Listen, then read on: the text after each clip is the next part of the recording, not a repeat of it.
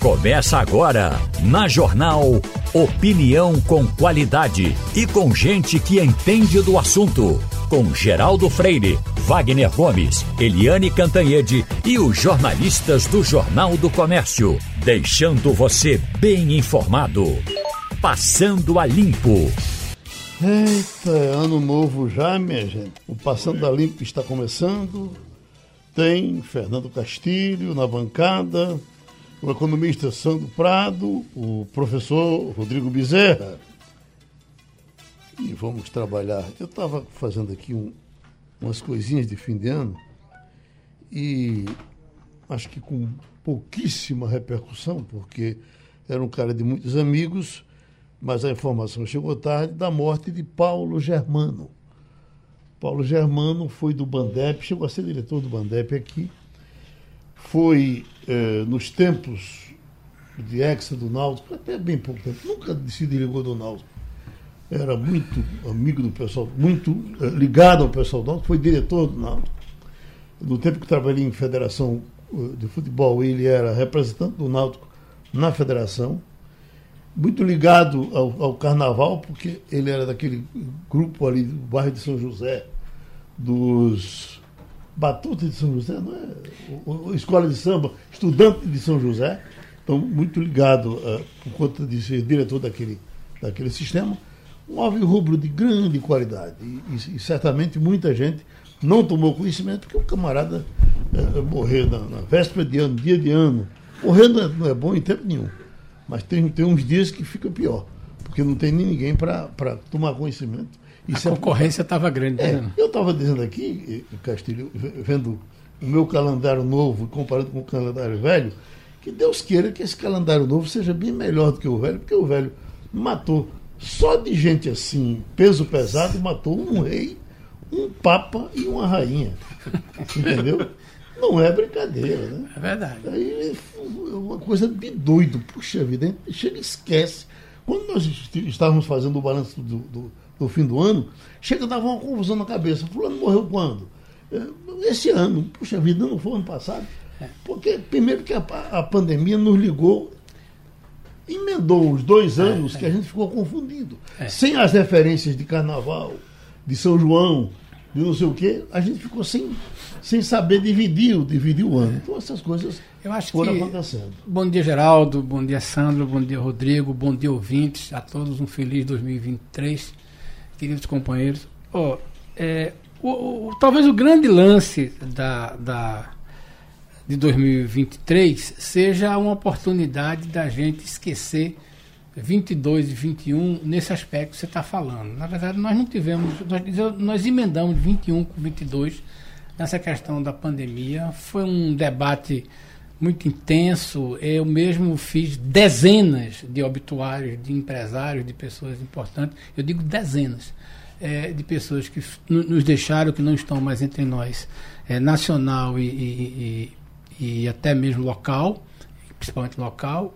E essa coisa ficou meio um vácuo. Então, por exemplo, é muito comum você se pegar falando de 21 como estivesse uhum. falando em, num caso, de uma coisa que aconteceu em 22 é, essa questão ainda não está muito organizada na cabeça das pessoas, não está muito organizada na cabeça das instituições, porque emendou coisa com a outra.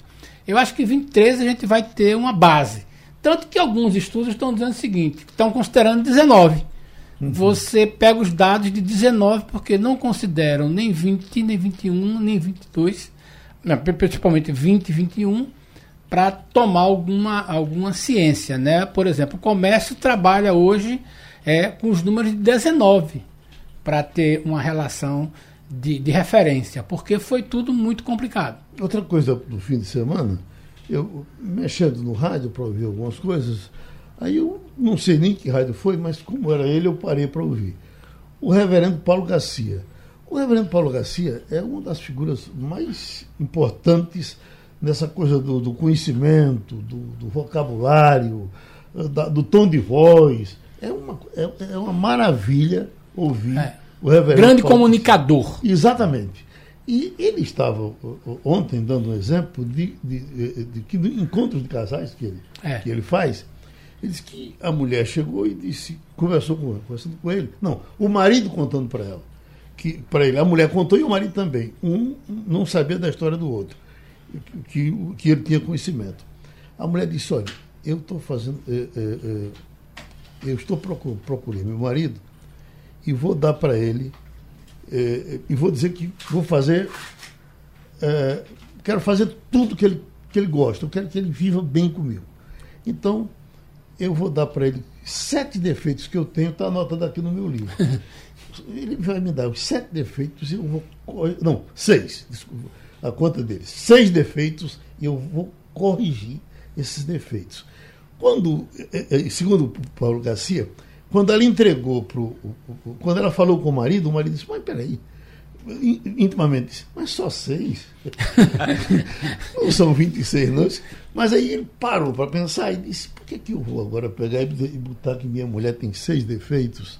Se a gente está vivendo até, até hoje. Tempo, se ela fosse contar os meus, quantos defeitos eu teria? E aí ela ele, ele resolveu comprar seis rosas, deu para a mulher e disse: Eu não encontrei defeitos. É uma boa solução. Acho que é uma boa sugestão. Seis rosas, porque você só fez o bem na minha vida. É. E foi uma, um recado que ele estava dando para que as pessoas procurassem uh, uh, uh, se desarmar nessa questão do ano novo, não é? E, e, ele já estava pregando isso. Ele que inclusive estava Bolsonaro, né? ele, ele, ele, chegou a visitar Bolsonaro, é. esteve lá, mas ele, como que está dizendo, bom, é, é, é, o fato consumado, vamos resolver isso de outra forma.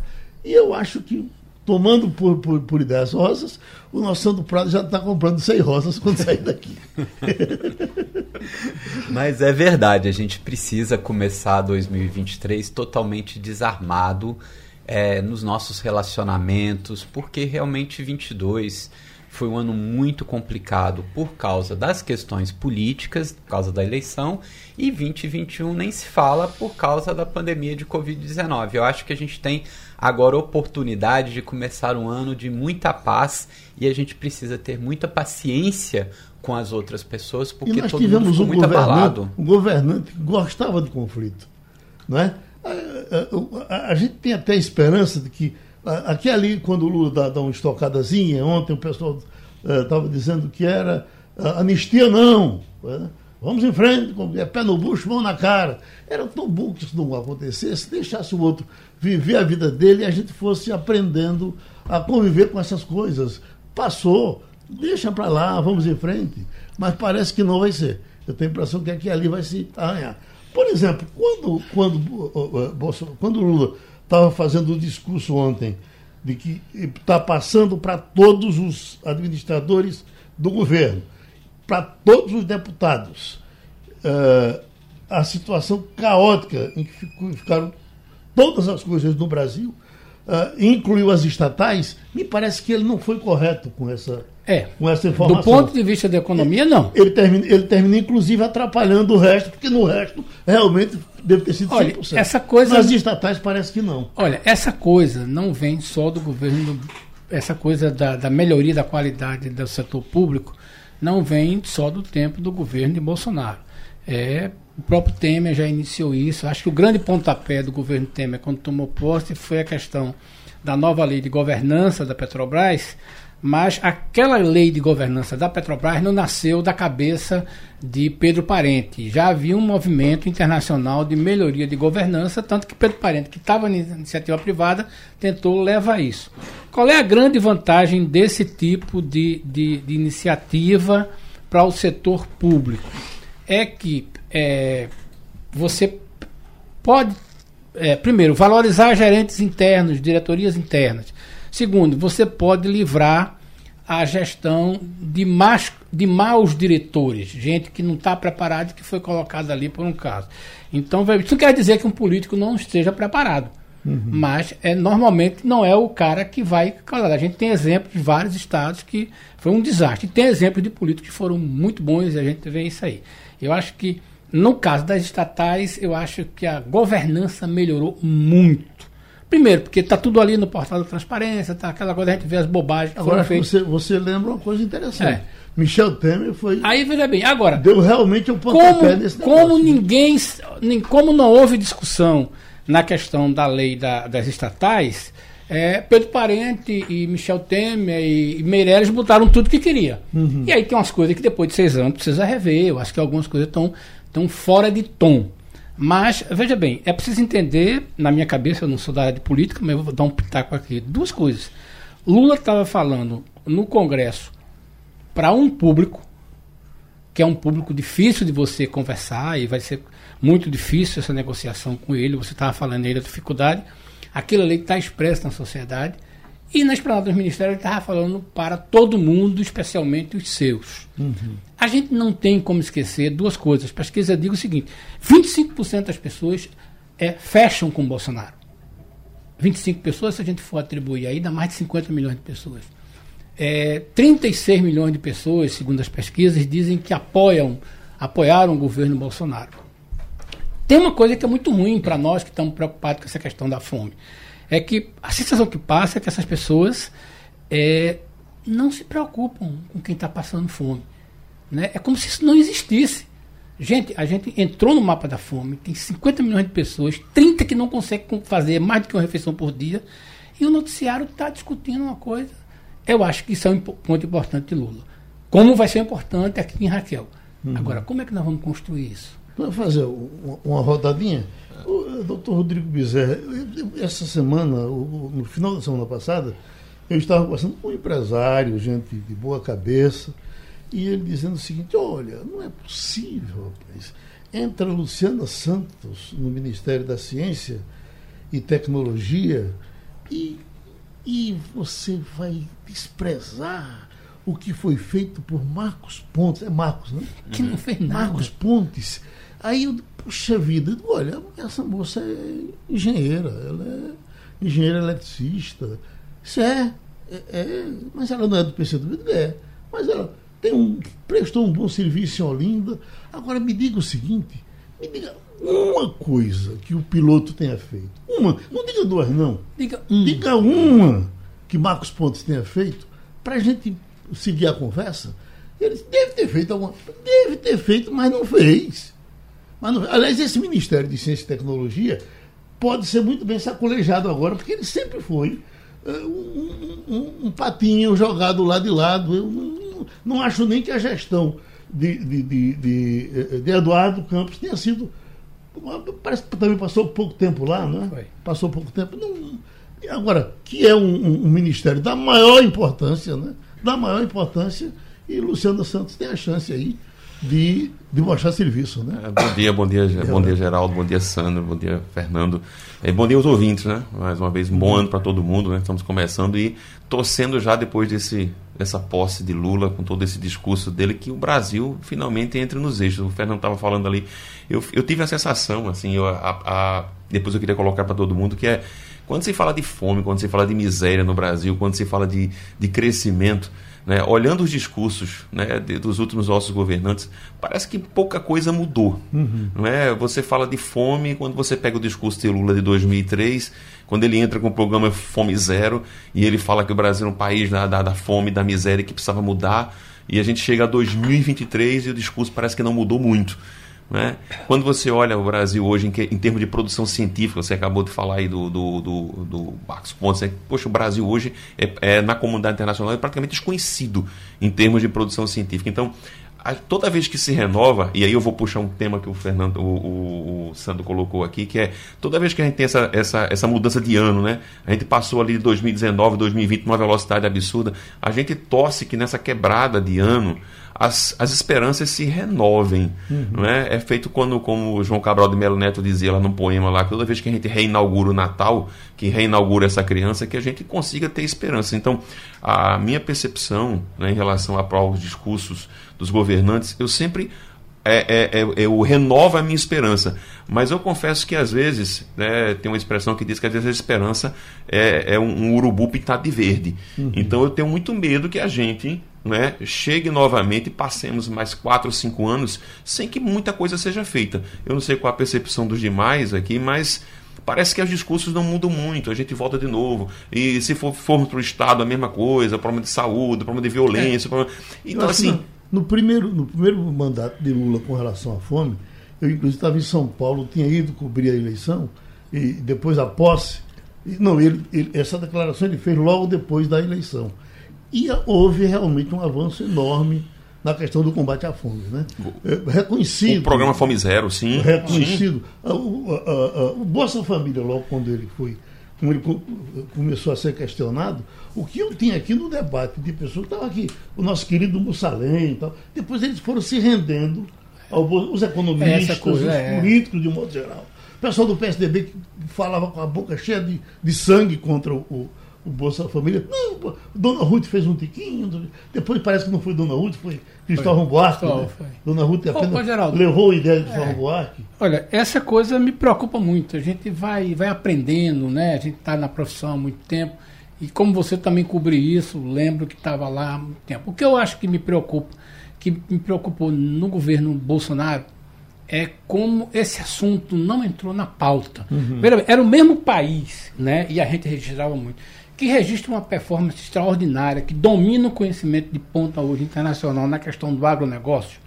E veja bem, aonde mais se aplica TI, tecnologia da informação, hoje é no agronegócio. Você tem fazendas, tudo. Então, veja bem, essa é uma coisa uhum. que nos orgulha, porque nós, é, é, nós entregamos né, ao mundo a produção que a gente tem, e vamos continuar entregando mais, né, porque o agronegócio agora entendeu que pode.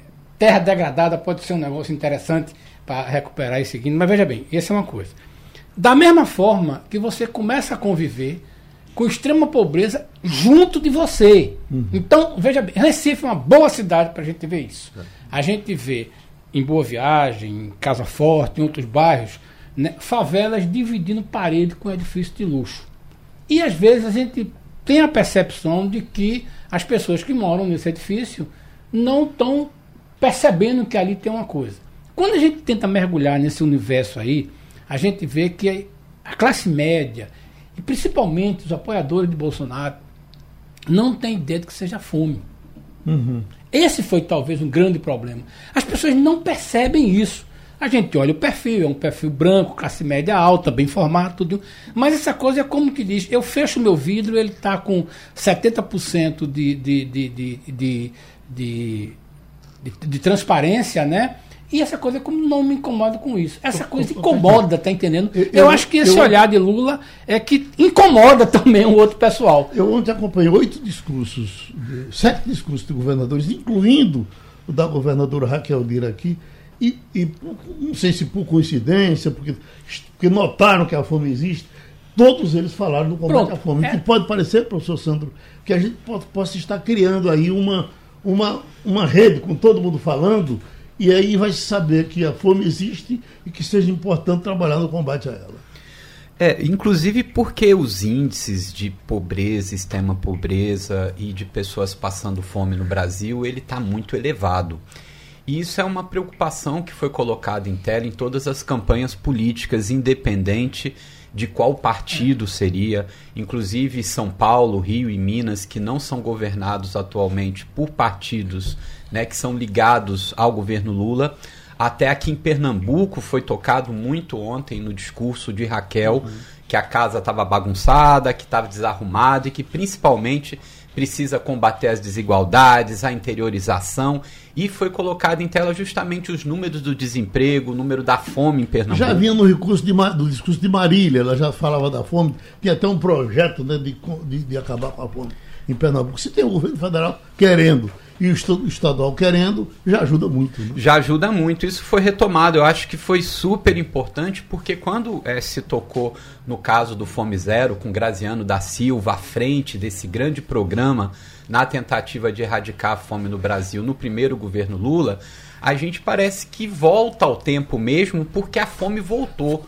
O Brasil voltou ao mapa da fome. Existem muitas pessoas passando fome, e parece jargão, mas a fome tem pressa, né? É verdade. A pessoa não pode esperar por políticas públicas de médio prazo e longo prazo. Ela precisa ser combatida desde o primeiro dia de governo. E assim a gente espera que esses governadores é, não fiquem apenas no discurso e que tomem medidas efetivas é, no combate à fome nos seus estados. Uhum. Eu, de novo, fico preocupado. Eu sempre tenho a sensação de que sempre que se renova um ano é. e uma, uma, uma as, as, os discursos são exatamente iguais. Não há uhum. mudança, né? ou pelo menos, claro, vamos deixar bem claro, né? comparar o Brasil de 1980 para não mudamos muito ao longo de toda essa história. Houve mudanças, graças a Deus, positivas, né? É, mas a percepção que se, que se tem é os discursos são os mesmos, as colocações são as mesmas e pouco se evolui. Eu, pelo menos, tenho essa percepção como brasileiro, como, como né, Rodrigo, eu acho rondante pelas, pelas cidades, sabe? Eu acho que, que tem uma evolução aí que é o seguinte: a rede de, de pessoas que de repente começaram a fazer isso. A gente vê essa rede funcionar na, no começo da pandemia, mas veja bem, é, distribuir comida e, e, e, como é que chama e gerar renda para pobre é um negócio que não custa muito caro, né? É um negócio que é até barato se você comparar com aquilo que a gente faz com outros programas. Agora não é a prioridade. Isso é uma coisa. É, o que a, acontece é o seguinte, é que em algum momento os governos vão ter que dizer seguinte, olha, a gente tem que distribuir comida mesmo. Uhum. Mas, rapaz, é absurdo, século XXI, no ano 2023, você está falando em destruir cesta básica, porque tem gente passando fome. Essa é uma questão. Agora, como é que você vai fazer essa rede? Que rede você vai fazer isso? Será que você vai, é, dentro das normas federais, dos controles de gasto, como é que você vai distribuir comida? Isso é, é uma coisa. Né? Tem uma coisa que aí eu faço essa crítica, já escrevi isso várias vezes. Para mim, o maior desastre nessa questão da, do, do Bolsa Família, Geraldo, foi a questão dos 600 reais. Uhum. Meu amigo se jogou ali naquela história. E a ideia é brilhante, é de um rapaz simplesmente chamado, é, o que foi ministro da Cidadania, que foi candidato na Bahia e perdeu, ficou logo, tudinho. É, que é um cara até de Pernambuco. A ideia dele era o seguinte: não vamos dar 600 reais porque a gente resolve o problema de todo mundo. Eu disse, mas peraí, bicho. Faz 20 anos que a gente trabalha com esse negócio. Diz o seguinte: não adianta dar igual, porque você vai tratar igual os desiguais. E aí, o que, é que você fez? Você tirou toda a estrutura que estava montada no Bolsa Família para dar uhum. 600 reais. Resultado: pessoas que foram inscritas agora, que somente porque perderam o emprego, às vezes pessoas, uma só pessoa, uma coisa, assim, recebe 600 reais. Uma mãe que está lá com cinco filhos uhum. recebe 600. Quem é que passa fome nesse negócio? Esse é um negócio que, inclusive, parece que o novo ministro está querendo rever esse tipo de coisa. Isso é uma coisa importante. Por quê? Porque essa história dos 150 reais é um começo de retomar esse negócio. Porque, veja bem, o que a mãe tem, e é isso aí, né, Cristóvão Buarque diz o seguinte, a gente tem que investir na criança. A gente resolveu os problemas dos velhinhos. Quando a gente botou lá a história do, do benefício de prestação continuada, lá na Constituição, que uhum. deu como é que se diz, que é responsável pelo aumento da longevidade. Uhum. Que a gente botou um salário mínimo para quem tinha mais de 65 anos, a gente resolveu. Só que não resolveu das crianças. Bolsa Família seria uma solução. Se a gente consegue resolver o problema do Bolsa Família, nessa questão dos 150, essa coisa, a gente volta a ter um padrão para dizer o seguinte: vamos dar uma mãe que tem, como é que se diz, quatro filhos, que ela ganha esse dinheiro. E vamos rever essa história dessa lista de pessoas que entraram porque ficaram sem emprego, tudo, gente sozinha. A quantidade de pessoas que estão inscritas somente com o CPF, que não tem independente nesse novo cadastro do CAD, Geraldo, é um absurdo. Por quê? Porque a ordem era dar os 600 reais. A gente uhum. precisa rever isso. Eu uhum. acho que é um bom começo. Não sei se vai dar certo. Só para fechar, professor Sandro, é, é, o que nós temos também é uma miséria é alastrada. Porque, por exemplo, se você vai, vai resolver quem está com fome, por exemplo, ali na Praça Marcel Pinheiro, é. levando um prato de comida para a praça, e ele come na praça, e dorme na praça, e mora é. na praça, porque ele não vai ter uma casa, esse é outro, é, é, é, outro assunto que, pelo menos, o governo federal está falando em abraçar e a gente espera que todos partam para cima e resolvam a questão da moradia. Né? É uma outra questão também que foi deixado para trás pelo governo Bolsonaro, questões relativas à pobreza, à moradia. Isso era colocado como algo que não precisava ser feito nada porque estava tudo a mil maravilhas. Uhum. Né? Ele colocava o foco em outra coisa, mas quando na verdade a gente não, não tinha isso. E esses, é, essas políticas de transferência de renda como bem colocou Castilho, elas precisam ser revistas, porque a base do Bolsa Família, que tinha algumas condicionalidades, justamente para que as crianças pudessem quebrar essa pobreza dos pais e serem, obviamente, adultos que tivessem emprego e renda, ela precisa ser retomada. Quando se colocou 600 reais para todo mundo, isso era uma política de transferência de renda extremamente eleitoreira que foi uma forma que Bolsonaro tentou conquistar essa fatia da população que não votaria com ele. Deixa eu pedir para vocês, por gentileza, para ouvir a palavrinha da governadora. Nós separamos ela só falando de fome, para pedir um intervalo. Vamos lá. O início de um novo ano marca um período de renovação e desafios. Mas poucas vezes vivemos essa expectativa com tamanha esperança como agora. Nos últimos 16 anos, Pernambuco conheceu ciclos diferentes em sua trajetória, indo do entusiasmo ao mais profundo desalento. Nos últimos anos, sobretudo, vimos grandes conquistas se perdendo, o aumento da miséria, da violência e a perda do protagonismo que sempre foi nossa marca. Pernambuco deixou de ser uma postura de altiva para virar uma lembrança. Enquanto nós estamos aqui reunidos nessa linda cerimônia, cumprindo os ritos democráticos do lado de fora destes salões, milhões de mães e pais não sabem se vão ter o que servir aos filhos na próxima refeição. É com essas famílias que mais me importo e é para quem mais vamos trabalhar. Do lado de fora desta Assembleia, milhões de pernambucanos seguem sem acesso à água, a Compesa chega, mas a torneira permanece seca. Mães carregam seus filhos no ventre sem saber onde vão dar a luz, pela falta de maternidades. E outras tantas não têm creche onde deixar os filhos para poder ir atrás de trabalho. É com elas que temos que nos importar. E é para elas que nós vamos governar. Meus professores, para falar no que funciona bem nesse país, por que não vamos falar bem da Caixa Econômica Federal que administra essas loterias todas e que a gente joga às 5 horas da tarde eh, da, da, véspera de ano e uh, o, o, o nossos os R$ 4,50 vão cair lá, na, depois tem o sorteio e sai tudo arrumadinho, com duas horas está tudo resolvido. É um, Mas tem coisa, Geraldo, que funciona desse jeito. É um negócio é fantástico. Né? Olha, as cobrar imposto também As assim, urnas eletrônicas. As urnas eletrônicas. é, é, por exemplo, a questão do INSS, que a gente tanto fala aqui. Né? Meu amigo, o INSS tem 96, parece, dos seus serviços feitos eletronicamente. Nós estamos falando de uma base de dados de, de atualmente o Estado vai dar. Agora, esse mês, Geraldo, nós vamos completar 38 milhões de pessoas que são assistidas pelo INSS. Eu fiz essa conta, publiquei essa matéria. Se entrar, vai entrar quase. Veja, é possível que já no final do ano, no segundo ano, a gente tenha 40 milhões de pessoas abrigadas no guarda-chuva da Previdência. Claro que 98% está né, tá com salário mínimo, mas é uma coisa que funciona. Se você ver a Receita Federal, meu amigo, eu joguei os papéis da Receita Federal meu, todo no lixo, porque é seguinte: toda a base de dados que tem da minha declaração, né, da minha renda, que é um desastre, né, é, eu sou muito ruim desse negócio de conta financeira, né, eu falo de economia, mas é, é, eu tenho muita dificuldade em, em, Eu nunca aprendi a mexer com dinheiro, essa é uma coisa. Mas, veja bem, está tudo lá.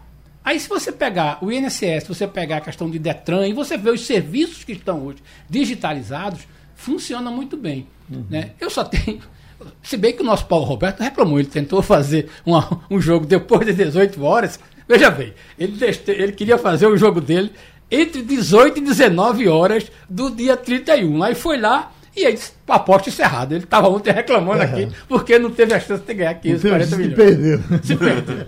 Mas uh, na sua área dos, dos, concursos públicos também tem muita tecnologia para apuração? Tem, tem muita tecnologia. É, eu, eu diria até na área de toda parte. O Brasil hoje funciona relativamente Sim. muito bem. Né? O Fernando falando ali, eu, por exemplo, é o meu Gov, quem usa o meu Gov é, aqui, pronto, meu, é. funciona muito bem. É. Né? Por exemplo, eu hoje não uso mais é, certificado digital, o meu Gov, não sei se as pessoas sabem, mas você pode assinar documentos digitalmente com conferência pelo meu Gov gratuitamente. É. Isso funciona muito bem. O né? programa do governo é, Em relação a. Eu queria até puxar com todos aqui um ponto, né? todo mundo falando aqui de fome e tal, mas assim, tem um ponto importantíssimo, né? Que puxa, e aí puxa toda essa área de, de, de concurso e tudo mais, que é a área de educação.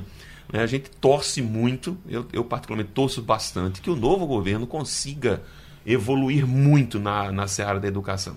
Né? O concurso público ele é, uma, ele é só uma vertente, é só uma parte ali, afinal de contas, a, estrutura pública precisa funcionar e precisa de, de servidores.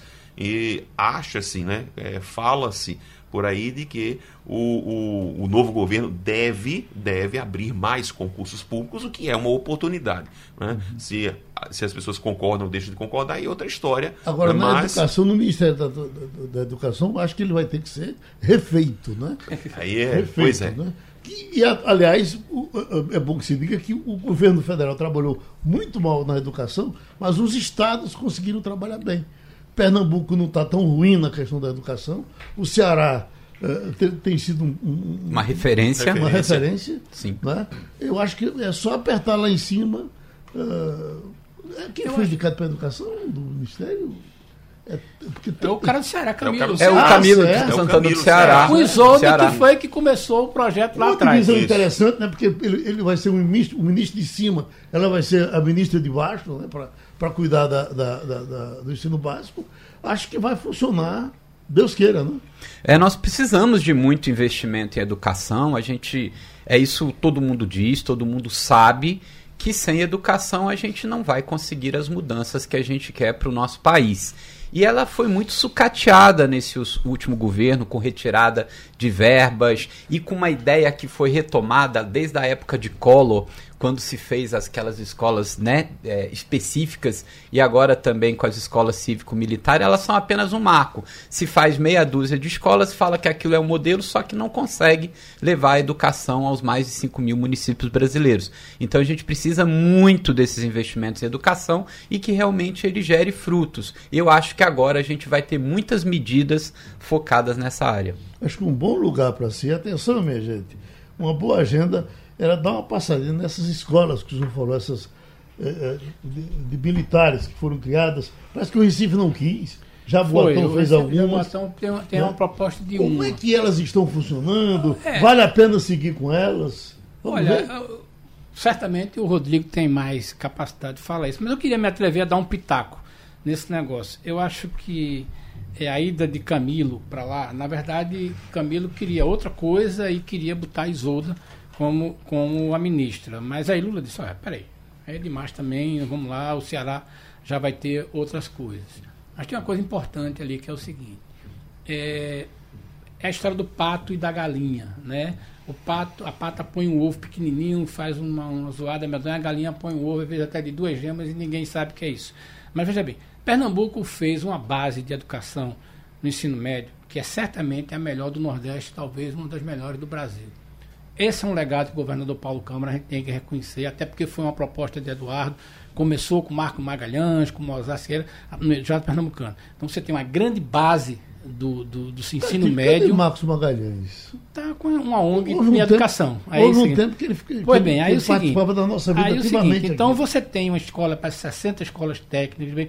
No ensino médio a gente tem, certo? Então tá aí, inclusive de gestão, tudo. Onde é que Pernambuco e o Ceará fez muito bem? O Ceará escolheu um grupo de 50, parece que 30 municípios e começou a premiar na educação de base.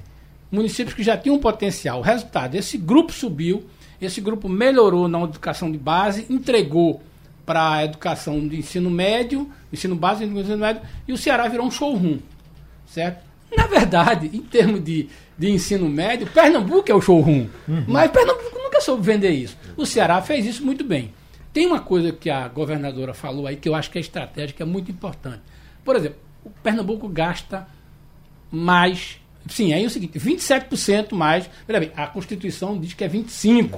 O governador Paulo Câmara, nos seus anos, gastou 27, geral. Uhum. Veja bem, na saúde é 12. Em média, se gastou 13, 14, às vezes chegou algum ano. E você tem uma rede de hospitais que não entrega na ponta. Então, veja bem, o que, que adianta você ter a melhor rede de hospitais públicos, complexidade, fazer transplante, tudo isso, e o cara vai procurar um remédio lá e não consegue fazer isso. Isso é uma coisa que, infelizmente, o governo Paulo Câmara não foi. Talvez não, não foi porque o doutor André Longo, não é porque a máquina não conseguiu fazer isso. Então, veja bem, o que, é que adianta? O Ceará tem a, não tem a metade do número de hospitais que tem. Nenhum estado do Nordeste tem o número de hospitais públicos que Pernambuco tem. Tanto que a gente vira um depositório. Mas como é que você gerencia isso? Como é que você chega na ponta? Eu acho que o grande desafio, e a governadora percebeu, é o seguinte: o que, é que adianta eu ter a maior rede de hospitais, a melhor escola, se o cara não consegue perceber? Esse é o grande sacada da coisa. Que vai dar fome, mas vai nisso também.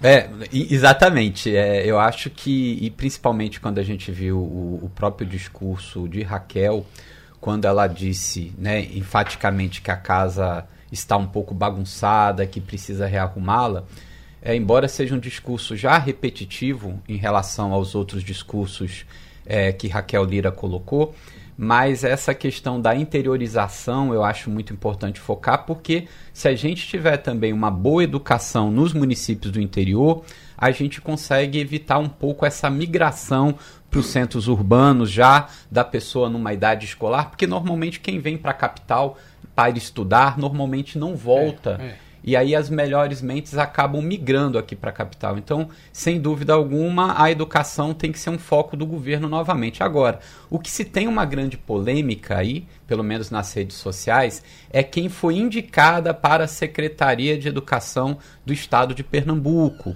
porque ela é aí, digamos, bolsonarista, como andam dizendo. A Ivaneide, né, ela participou da campanha de Anderson e de Bolsonaro. Então se tem aí toda uma, uma, uma nuvem assim sobre ela, porque dizem inclusive que ela é favorável às escolas militares. É esse o modelo de educação que ela iria implantar. Então temos que acompanhar. Isso, isso né, é uma né, história completamente. Ver o que vai acontecer. Bem, isso foi uma decisão. Veja bem. É aquela história. É, eu não conheço ela. Hum. Não, veja bem. Mas é preciso ser um pouco de justiça. Veja bem. O governo saiu oferecendo quem queria. Né? Anderson era um apoiador de Bolsonaro. Ele foi o primeiro a dizer: Eu quero uma. E aí o prefeito diz: Eu quero uma. A secretária de saúde vai dizer: a educação vai dizer: Eu não quero, não. Essa é a injustiça hum. que se comete.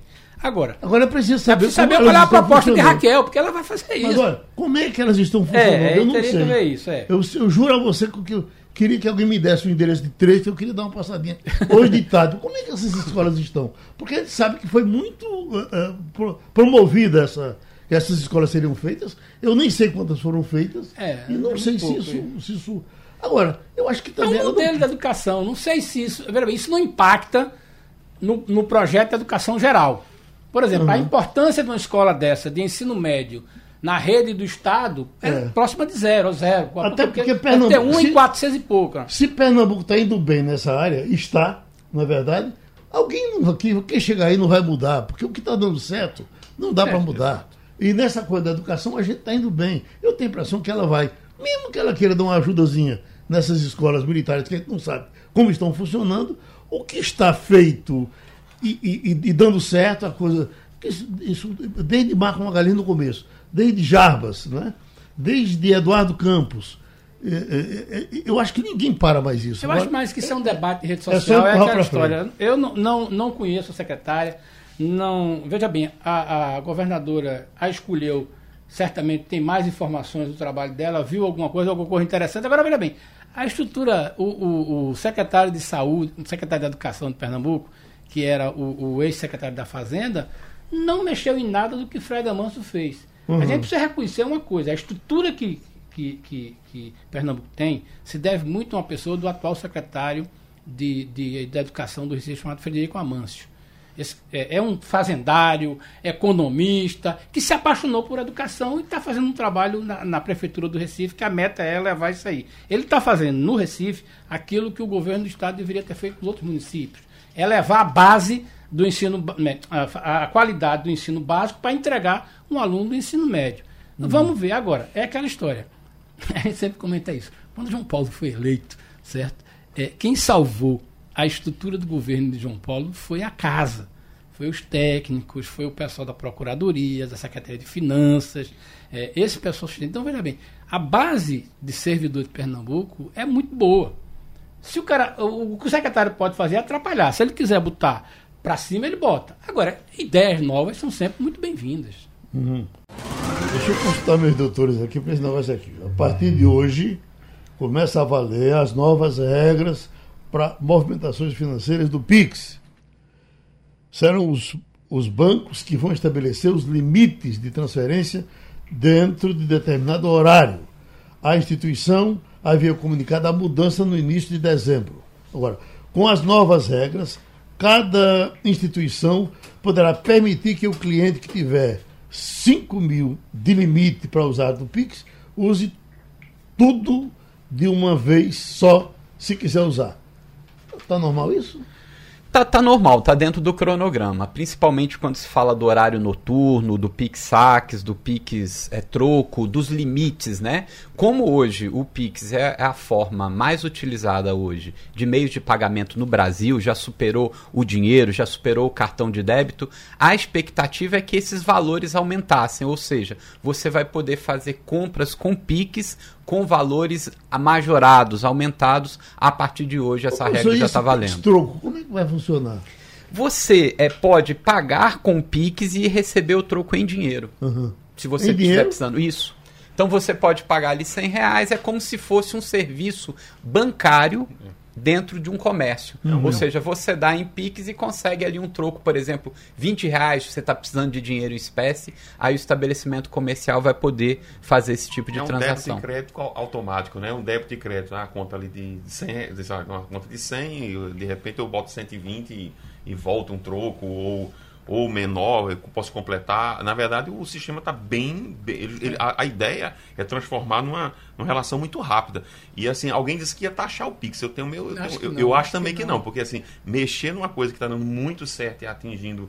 Né, todo mundo de forma muito positiva, acho dificilmente que alguém vá meter o dedo aí para fazer uma taxação. Pegaria muito, muito não, mal. Não, pegaria. E se alguém disser, por exemplo, olha, mil real, uh, uh, um real uh, em, em, cada ação que você usar do Pix, para combate à fome. Alguém vai dizer que não. Sim, eu... o problema é que tem muita as, gente. As coisas começam é, assim, né? É, eu não tem muita coragem, gente que usa o Pix que não vai ter esse um real, né? É, Mas, Geraldo, só uma coisa aqui, estou me lembrando agora essa história do Pix e troco é muito engraçado.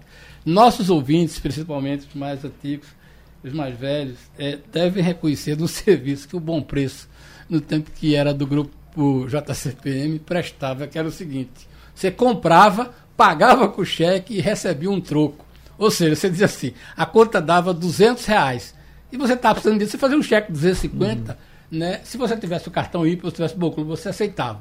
Na verdade, aquilo era o seguinte, era uma estratégia do grupo para tirar dinheiro das lojas, porque era uma quantidade de dinheiro, se pagava dinheiro muito absurdo.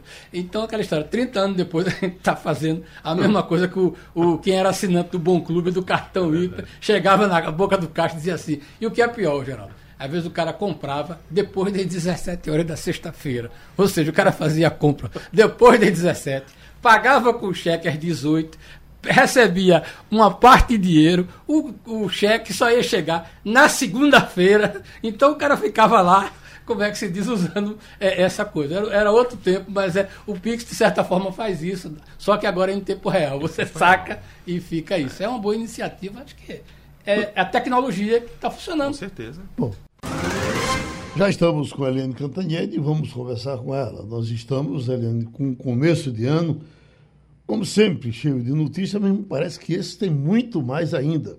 E tem notícia boa e notícia ruim.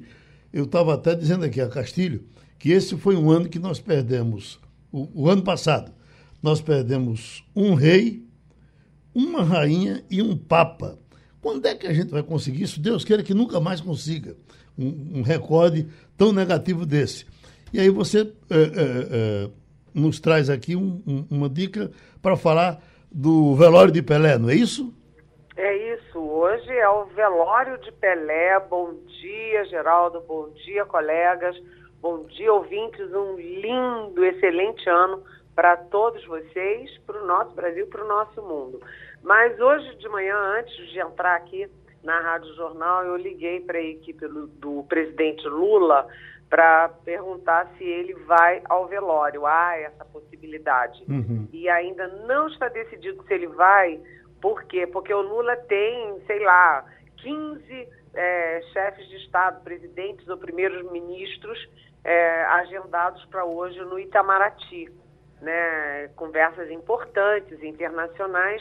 Então ele está muito preso aqui, mas ele está doido para isso. Se dependesse só dele, ele ia correndo para o velório do nosso rei Pelé em São Paulo. Eu acho, Geraldo, que o Lula ainda vai dar um jeitinho e vai correr para lá, não sei em que momento. Então, o mundo político hoje está muito dividido, porque você tem o rei Pelé, né, que atrai as atenções e a dor do mundo inteiro, e você tem em Brasília as transmissões de cargo. Ontem foi a posse dos ministros. O Lula deu a posse para os ministros. Uma das fotos impactantes é da, da Janja, mulher dele, com a Lu Alckmin, mulher do Geraldo Alckmin, com as 11 ministras mulheres. E uh, a posse o Lula é que dá. Mas hoje são as transmissões de cargo, cada uma no horário nos diferentes ministérios. Então, Brasília vai estar também muito agitada. E uhum. o foco do Brasil, da cobertura, vai estar em São Paulo, com o Rei Pelé, e em Brasília com as transmissões. Agora, ah, vejam bem o que é um líder, né? Vejam bem a grandeza do Pelé, que se refletiu nos filhos do Pelé. Eles adiaram o velório para hoje exatamente para não ofuscar, não criar problema para a posse do Lula. Isso tem grandeza, né, Geraldo? Uhum. Escuta, você que é mulher, o que é que achou da roupa nova da, da mulher de Lula? Eu achei bonita, parece que Castilho não gostou. Eu achei que ela, eu, achei que caiu muito bem nela, meio, meio judoca, mas bem interessante. Eu não gostei, não. Não? Eu tô com você, viu, Castilho? Ô, ô Eliane, uma eu. Dupla contra o Geraldo, viu? Olha, pois é, olha, eu apenas fiz um comentário seguinte. É, eu achei muito elegante, né, para usar a palavra adequada, o look da senhora Lu Alckmin. É, realmente a gente via que é uma coisa diferenciada, é uma, uma coisa muito de, de, de bem, muito, muita, muito adequado, né? A primeira dama tem seu estilo, a Locme tem outro. Mas já que eu estou com a palavra, eu queria saber uma coisa sobre o seguinte. É, eu achei muito interessante, talvez a gente tenha criado, Geraldo, um paradigma nessa questão da transferência da faixa presidencial. Aquilo que durante a semana foi um problema, se resolveu de uma forma extremamente lúdica. É, é, qual é a sua interpretação dessa decisão? É possível mapear quem foi que teve a ideia, é, aquilo que era um problema, né, que não se falou? E como é que você conta os bastidores dessa decisão de buscar, embora Lula tivesse dado algum spoiler é, dois dias antes? Olha, é, primeiro eu preciso falar do, da roupa da Janja, porque é o seguinte, a Lu Alckmin estava muito adequada porque a roupa era chique e porque combinava com a Lu Alckmin. Era Lu Alckmin vestida de Lu Alckmin. Eu achei que a Janja não estava vestida de Janja. Aquela roupa dourada, com um bordado barroco, rococó, sei lá o que, a, que, que é, não combina com a Janja, não combina com Lula, não combina com PT, não combinava com o clima de Brasília. Eu acho que ela poderia ter vestido, por exemplo, uma bela roupa nordestina, com bordado nordestino, sabe? Uma coisa mais jovial. Eu achei que parecia, a minha amiga Val, a Mônica Waldvogel, é, da Globo News, brincou que parecia um fardão da Academia Brasileira de Letras. Mas, enfim, vamos lá. Eu, essa história, esse bastidor é bonito. Você sabe que na quinta-feira passada, eu disse na Globo News, olha, o Bolsonaro vai acabar fazendo um favor para o Lula, porque ele não indo à posse tem uma possibilidade é, que a Janja defende com muita força de ela levar é, a diversidade para subir a rampa e para passar a faixa para o Lula. Foi exatamente isso que aconteceu. Eles pegaram uma mulher negra, né, que é catadora de terceira geração. A avó dela era catadora, a mãe dela foi catadora e agora ela, aos 33 anos, desde os 14, catadora né? Uma mulher muito bonita, muito carismática. A faixa foi passando é, de um homem com, com deficiência para um menino negro com uma simpatia danada, é, para um é, professor, enfim, foi passando de um para um, um para um, e até chegar nessa catadora que passou a faixa. Cá para nós, né, foi muito bonito. Quando tocou o hino nacional, o Lula chorou. E aí todo mundo, ai, que alívio. Se fosse o Bolsonaro passando a, a faixa para o Lula, era outro clima, outro astral. E o Lula fez toda essa, essa simbologia por influência da Janja. Além disso, a Janja estava na mão com um, um cachorrinho vira-lata que cercava ali a prisão em Curitiba durante todos os meses até ser adotado pelo casal e que se chama, é uma cadelinha que se chama resistência. Tudo isso com a simbologia de que é o povo que está assumindo o poder. Eu acho que simbologia em política é importante e essa simbologia num país como tão desigual como o Brasil é bonita, é importante também. Uma coisa muito uh, simples, mas eu estava vendo o vocês ontem no debate e foi mostrada aquela escada do Planalto, uh, Helena, uh, do Itamaraty. Aí eu fico pensando, meu Deus, vão esperar que morra alguém para poder consertar aquilo? Nem é baia, Geraldo. Mas o problema é que falta um corrimão. Vai morrer gente ali. Quando morrer, não vão mudar? Você sabe que o palácio mais bonito de Brasília é o Palácio do Itamaraty. Uhum. Eu adoro aquele palácio. Eu entro lá, eu continuo até hoje, né? É, tantos anos de praia. Eu adoro aquele palácio, eu acho ele lindo. E tudo é como se estivesse voando. Aquela escada é como ela se estivesse solta no ar. Ixi. Né? E todo mundo morre de medo. Quando tentaram botar um corrimão, o Oscar Niemeyer subiu, subiu nas tamancas uhum. e disse, não vão botar corrimão aqui de jeito nenhum. Aí eu sempre me pergunto, vem cá, alguém caiu? Alguém quebrou a perna? Alguém quebrou o braço? E se alguém quebrou o braço ou caiu, nunca foi divulgado, a gente nunca ficou sabendo, uhum. né? Desde 1960 ou 62, quando teve a, a, inauguração de Brasília. O fato é que quando vai, a gente vai subir aquela, aquela escada, todo mundo dá o braço para alguém. O diplomata que está ali do meu lado, eu já dou o braço para ele. Se fosse no, no, lugar privado, no shopping, certamente já tinham, já tinham colocado, obrigava-se a colocar. Mas, tudo bem. Professor Santo Prado. É, Eliane, bom dia, um ótimo 2023 para você. É, ontem Lula fez dois discursos longos, né? Aproximadamente meia hora cada um, ou seja, ele falou por cerca de uma hora. Mas a gente pode notar que basicamente o norte da sua fala foi muito ligado à questão da insegurança alimentar, da fome, da miséria. Parece que ele colocou isso como prioridade agora das ações imediatas do novo governo. Você também percebeu essa mesma, eh, esse mesmo cerne aí do discurso de Lula ontem? Oi, professor. Feliz ano novo para o senhor também. Olha, for, na verdade não foram dois, foram três discursos, porque o Lula saiu do Itamaraty depois do coquetel, atravessou a esplanada e foi para o palco da festa. É, e aí, inclusive, ele promoveu uma das grandes fotos da cerimônia toda, que foi o beijaço na Janja. E ali ele, ele deu uma palhinha, deu conversou rapidamente, fez um discurso rápido também. Mas os discursos do Lula foram discursos que tiveram é, focos muito claros. Primeiro, a crítica ao Bolsonaro.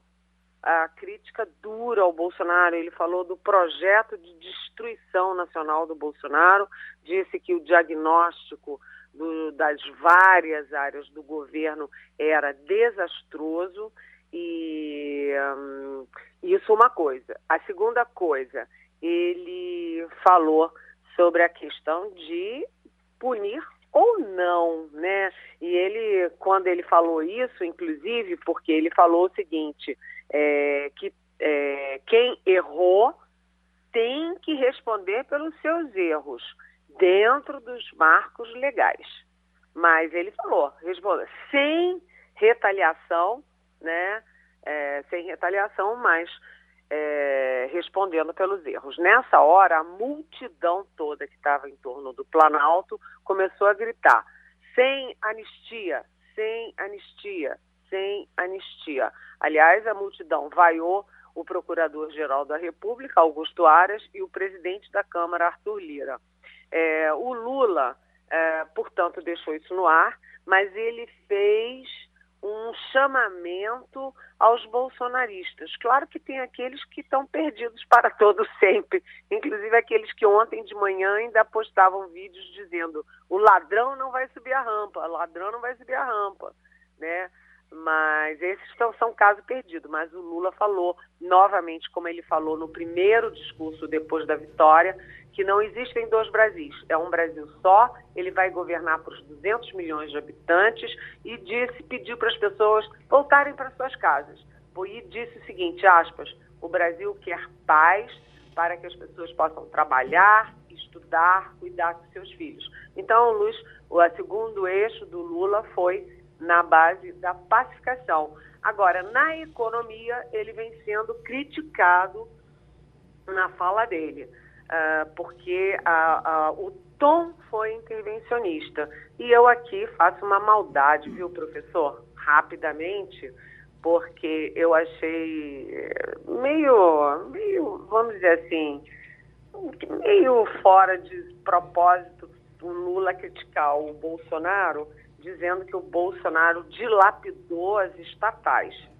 É, cá para nós, né? O petrolão e a dilapidação da Petrobras foram na época do Lula.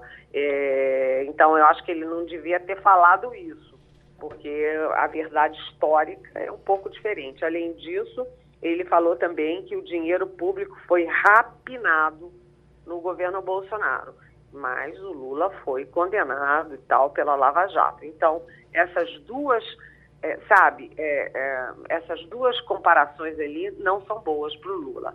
No mais, ele falou muito em democracia, muito em inclusão social, voltou a repetir o discurso dele de 2003 de que ele só se sente satisfeito quando todo mundo tiver o café da manhã, o almoço, o jantar. E, portanto, professor, ele estava falando para o eleitorado dele, que foi basicamente o eleitorado pobre, o eleitorado negro, as mulheres, principalmente as mulheres pobres. Ele falou para a massa garantiu a vitória dele, além de uh, jogar a rede para também colher os votos e o apoio da oposição. A nossa bancada aqui está bem professor, professoral hoje. Tem mais um professor. Professor Rodrigo Bezerra, por gentileza. Bom dia, bom dia, Eliane. Prazer falar com você. Bom ano para você. Um, ontem, na um dos discursos, voltando ao discurso do Lula, eu acho que no Congresso, ele falou sobre a estupidez do teto de gastos né, achando isso uma coisa estúpida. Você acha isso uma fala temerária, uma, uma mensagem não positiva para o mercado? Como é que você vê isso? Oi, professor Rodrigo, feliz ano novo também. É, e isso é uma das coisas que pega mal. Quando o Lula falou uh, do teto de, de gastos dessa forma, a multidão também veio ao delírio, né? Todo mundo aplaudiu quanto o teto de gastos. Só que o teto de gastos é, tem. É, tirar o teto de gastos tem efeito bumerangue. E não é só o mercado que cobra uma âncora fiscal, né, que cobra responsabilidade fiscal. Além do mercado, também a academia, os grandes economistas, as empresas produtivas. Então, o Lula está fazendo uma sinalização do velho Lula lá antes do primeiro mandato, que é uma sinalização de uma política econômica mais à esquerda, né? É, mais nacionalista. Um das primeiras dos primeiros revogados vai ser contra, é, acabando com os projetos de privatização. Então, isso tudo causa um, vamos dizer assim, joga nuvens sobre o início do governo Lula. O início, a posse foi super bonita, super alegre, mas joga assim dúvidas, interrogações sobre a proposta, é, proposta da política econômica do Lula. Aliás, professor, eu pego o gancho na sua pergunta para dizer o seguinte: o Lula o tempo inteiro estava ali muito próximo do Geraldo Alckmin. Né? Aliás, eles trocaram a gravata.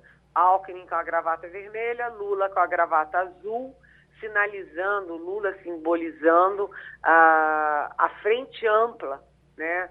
a grande coalizão de centro, centro-esquerda, direita do governo dele. Mas quando a gente olhava as multidões na Praça dos Três Poderes e as multidões na esplanada dos ministérios, eram massas vermelhas, eram massas petistas o Lula corre o risco de falar para essa massa e é, descuidar da responsabilidade fiscal, que não é uma questão de direita ou esquerda, é uma questão de responsabilidade. Uhum. Desde a redemocratização, a partir de Colo, com exceção a Bolsonaro, eu, eu tenho ido em quase todas as eleições, acho que todas, para cobertura de, de para a Rádio Jornal desse evento importante aí dessas posses. E pela primeira vez eu ouvi falar em insegurança. Isso era um assunto que não era tratado, isso era é, jogado de lado. Quem chegava, entrava, não tinha nada demais, nunca teve. Será que isso agora vai. A, informação é que tivemos a, a maior segurança de todos os tempos nessa eleição ou nessa posse agora. Será que isso vai ficar na nossa rotina? Vai, vai ser uma rotina chata como são uh, dos países de terroristas? Olha, Geraldo, você tem toda a razão. Olha, nos meus muitos anos de praia, eu nunca vi uma segurança tão pesada. Do local que eu estava, que era muito estratégico, eu via claramente os dois snipers, aqueles atiradores de elite com armas enormes, pesadas, em cima do Palácio do Planalto. Então a segurança foi muito rigorosa, tinha muita viatura, muito agente de segurança o tempo inteiro. Inclusive, eles conseguiram derrubar quatro drones com armas especiais antidrones. É, mas eram drones que gente que queria filmar ou gente que queria é, fotografar, não teve nenhuma ameaça. Né? E essa segurança foi muito forte, mas tinha sentido. Uhum. Afinal das contas, não é trivial você ter uma, um, um, dispositivo explosivo perto de um tanque de querosene ao lado do aeroporto da capital da República. Né? Além disso, você teve aqueles atentados de atentados botando fogo em carro, fogo em ônibus. É, então tinha que ter segurança forte. Agora, o Lula foi sábio, porque a gente passou quatro anos falando que vai ter golpe, golpe, golpe, golpe, não teve golpe nenhum e o Bolsonaro saiu de fininho pela porta dos fundos e foi para Orlando virar, curtir as ficções de Orlando. E aqui no Brasil, uh, falou-se na transição inteira, vai ter atentado, atentado, atentado terrorista, vai ter isso, vai ter aquilo, e no fim não teve coisa nenhuma. E o Lula não queriam que ele é, é, usasse o Rolls Royce pelo perigo. E ele disse: Eu não vou ceder, não vou ficar refém de, dessa gente terrorista. Entrou no Rolls Royce, botou a Janja e ainda trouxe o Alckmin e a Lu. Portanto, era necessário, mas eu acho que foi uma herança maldita de Bolsonaro e isso vai acabando, sabe? Uhum. Geraldo, posse tem que ser alegre mesmo e tem que ter menos segurança, tem que ser mais solta, mais povo. E o discurso do general Mourão, na véspera de ano, que eh, pegou tão mal para a família Bolsonaro, eh, continua repercutindo em Brasília, Eliane? Ah, continua. Sabe por quê, Geraldo? Uhum.